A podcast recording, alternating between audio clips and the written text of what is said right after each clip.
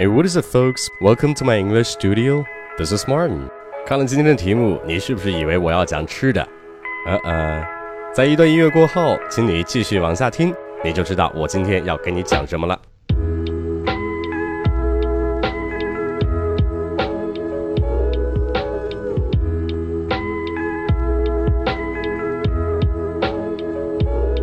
那今天我要教你的表达是 fill me in，fill me in。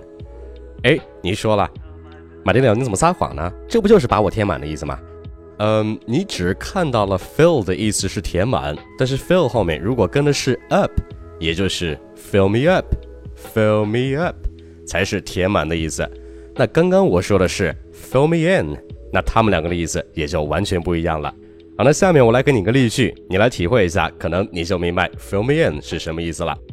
I just want to know what happened to you last night. Fill me in. I just want to know what happened to you last night. Fill me in. 那前半句我们都能理解，就是我想知道你昨晚到底发生了什么事儿呀。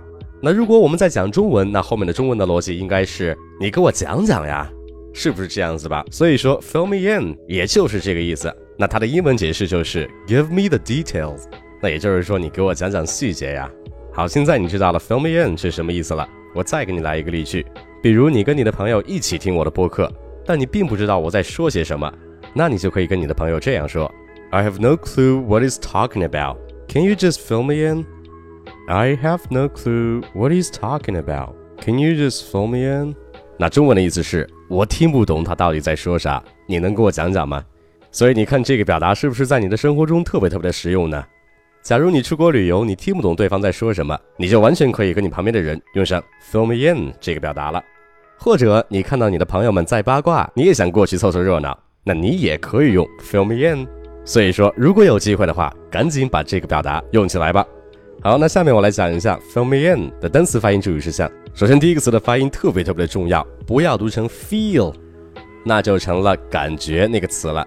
它是一个短元音的 e，所以说是 f，非常的短促有力的，后面跟了一个含糊的舌边音，所以说需要你把你的舌尖抵住你的下齿龈，然后你的舌头的后部稍微的往后缩一下，震动声带产生一个哦这样的音，连起来就是 feel，feel，相对的比较短促一些。那中间的 me 反而是一个长元音的 e，所以说需要再把它的发音时长加长一点，在一秒钟左右。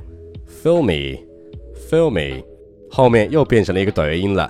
in in 这个词如果单独拿出来读，肯定不会读成 in，但是在这个地方可以产生一个圆圆的连读，就读成了 fill me in，fill me in 这样子的一个感觉。现在这个表达的发音你也掌握了吧？诶，那如果你想让我给你一对一纠音指导，那请你一定要去关注我的公众号马丁柳，去获取详情，加入我的免费纠音大群。那如果你想每天学习一点地道口语表达和发音技巧的话，那也请你务必要关注我的公众号马丁柳。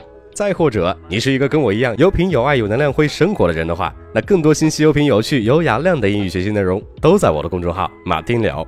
跟马丁了学美语，让你的发音无懈可击，每天一小步，发音提高一大步。Alright, that's pretty much it, and don't forget to tune in next time. I love you guys. Peace.